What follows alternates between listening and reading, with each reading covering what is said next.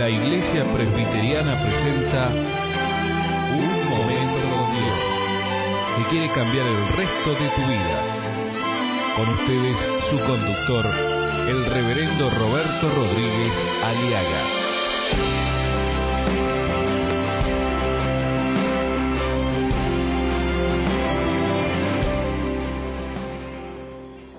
El dolor, la enfermedad, que está agobiando a muchas vidas, a muchas madres, desesperadamente buscan infructuosamente solución a sus problemas, pero no hay cuando los encuentren. Dice la palabra de Dios en Lucas capítulo 8, versículo 43. Esta mujer, una mujer que padecía de flujo de sangre desde hacía 12 años y que había gastado todo, todo, todo, todo, cuanto tenía en médicos y por ninguno había podido ser curada. Se le acercó por detrás y tocó el borde de su manto. Fíjense,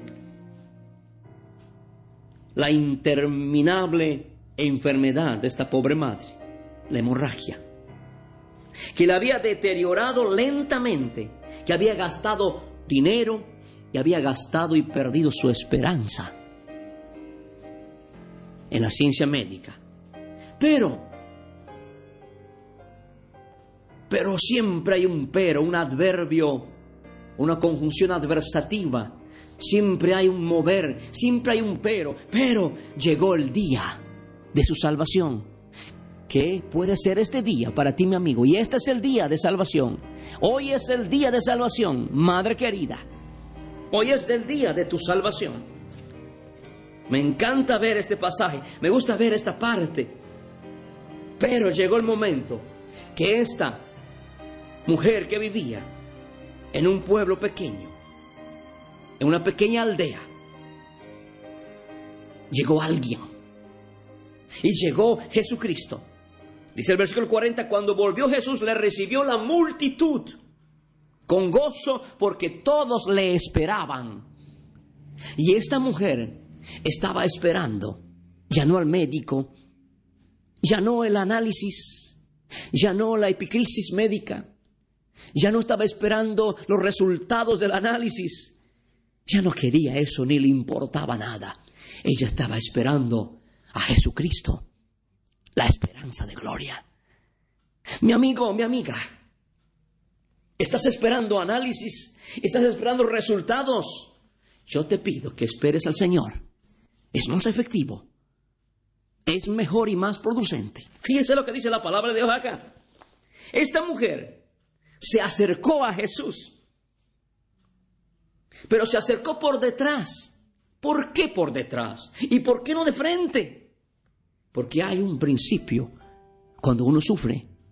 Es el principio del temor y la vergüenza.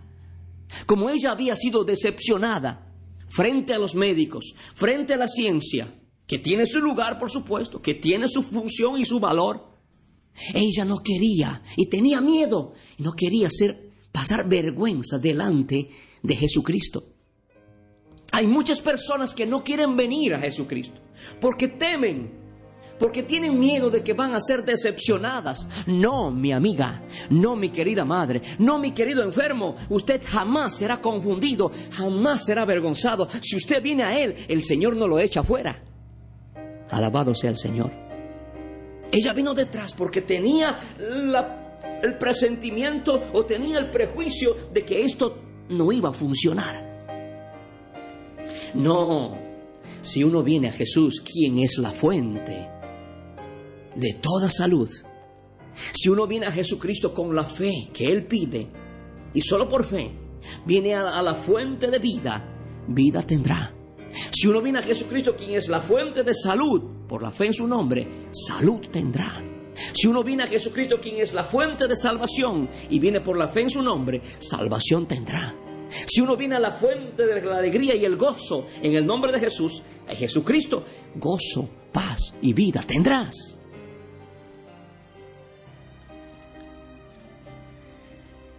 ¿Por qué viene detrás ella?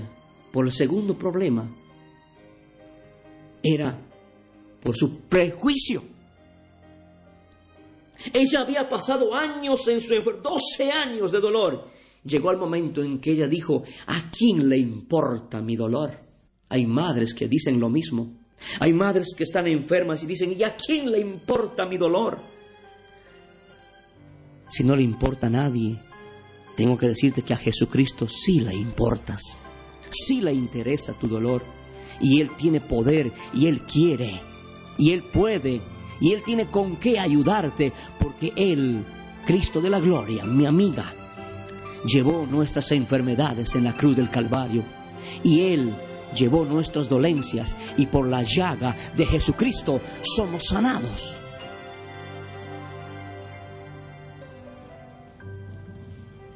Viene detrás, se le acercó por detrás. Porque ella dijo, ¿a quién le importa mi dolor? Y es cierto, a las multitudes que estaban allí no le importaba, como hoy en día, ¿a quién le importa nuestro dolor? Es la verdad. Dígame usted dónde están las multitudes de personas que usted tenía en su estatus o en su clan social. ¿Vienen a ayudarle en su dolor?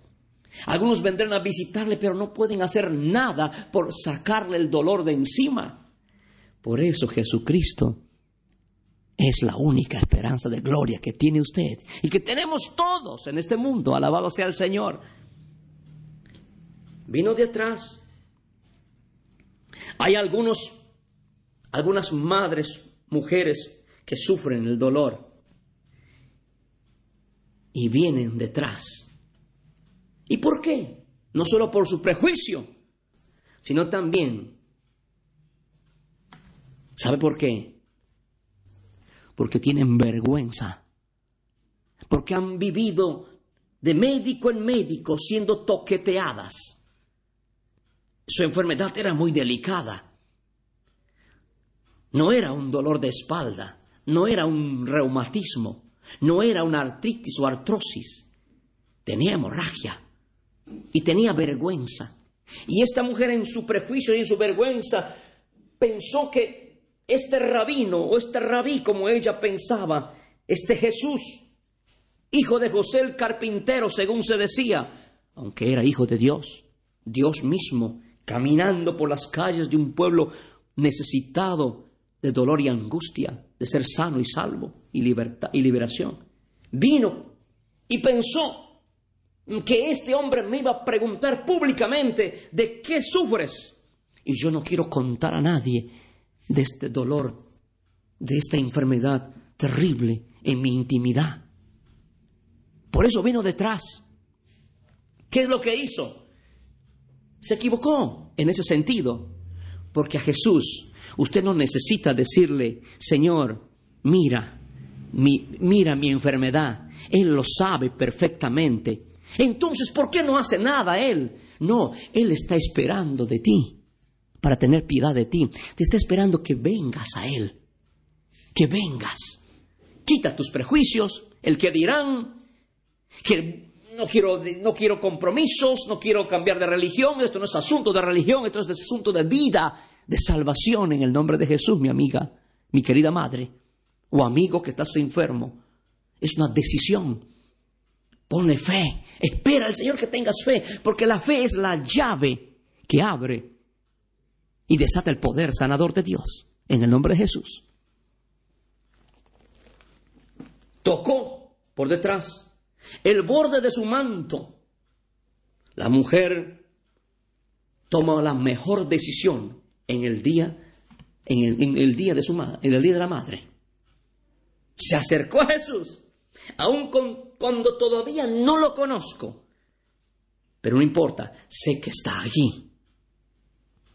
Sé que no comprendo muchas cosas de la encarnación de Cristo, de su muerte, de su resurrección, pero creo que Él murió por mí y está vivo y está aquí.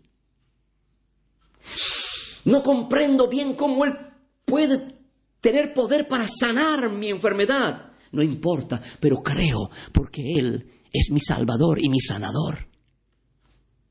Sé que está aquí Y sé que está ahí porque Él está vivo.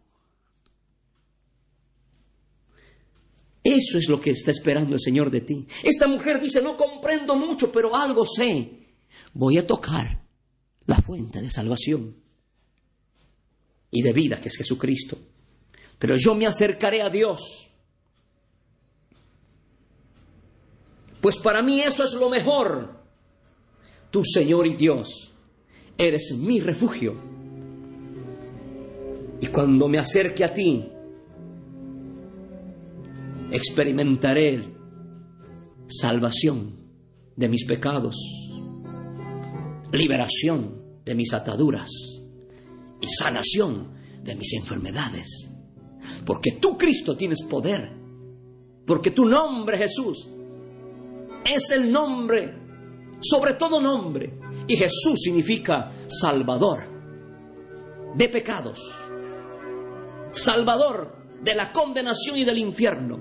Jesús significa libertador, liberación de tus ataduras espirituales, liberación de brujería o hechicería, sanación de tus dolencias, porque Él, y solo Él, cargó en su cuerpo todos nuestros pecados y por su llaga hemos sido sanados. Aleluya. Y una vez que haga eso, he de proclamarlo todo lo que has hecho por mí. ¿Quién es aquel que se atreve a acercarse a mí? Dice Jeremías 30, 21. Dios pregunta, ¿quién es aquel que se, se, atreve a acercarse a mí? Dice el Señor. El que se acerca a mí será mi pueblo y yo seré vuestro Dios. Ven a Cristo. Acércate a Él. Acércate a Él, porque eso es lo mejor para ti. Acércate como esta mujer que tocó el borde de su manto y al instante se detuvo el flujo de sangre, el contacto con el Cristo resucitado, la fuente de la vida eterna le trajo salud. Nadie será igual, ninguna mujer, ninguna madre, ningún ser humano será igual si viene y experimenta el toque de Cristo. Nadie será igual. Nadie será igual aquel que viene a Cristo a vivir comunión con Él, con el Cristo resucitado cuando uno viene a Cristo, afectará gloriosamente el resto de nuestra vida. Aleluya. El toque de Dios acabará con todo lo que hasta aquí te ha estado dañando, mi querida mujer, mi querida madre. Basta, mujer, de seguir siendo toqueteada o manoseada. Ahora necesitas tocar a Jesucristo y todo cambiará. Tocar a Cristo es tratar personalmente con Cristo. Tocar a Cristo es experimentar su poder. Tocar a Cristo es acabar con el dolor. Tocar a Jesús por la fe es llegar a tener vida y vida en abundancia. Tocar a Jesús por la fe es palpar, experimentar en carne propia su poder, su gloria. Tocar a Jesús por la fe es escuchar y encuadrar en la voluntad de Dios para tener salvación y vida eterna. Vengan a mí, dice Jesús, todos los que estáis cansados de sus trabajos, madres que viven como mucamas, madres que viven esclavas, madres que viven cuidando y dando y dando y nunca reciben, madres que viven cargadas, madres que viven en la cocina, en los lavaderos de platos, lavando y criando, madres que viven en el hecho de su dolor, vengan, dice el Señor, y yo, dice Cristo, los haré descansar.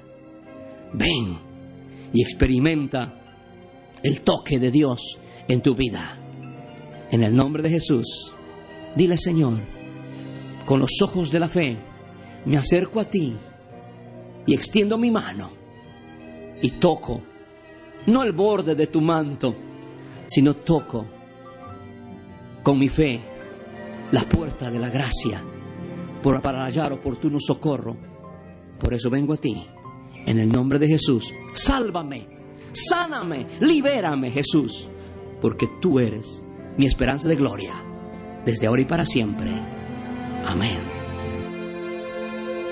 Escuchar nuestros programas ingresando a www.unmomentocondios.com.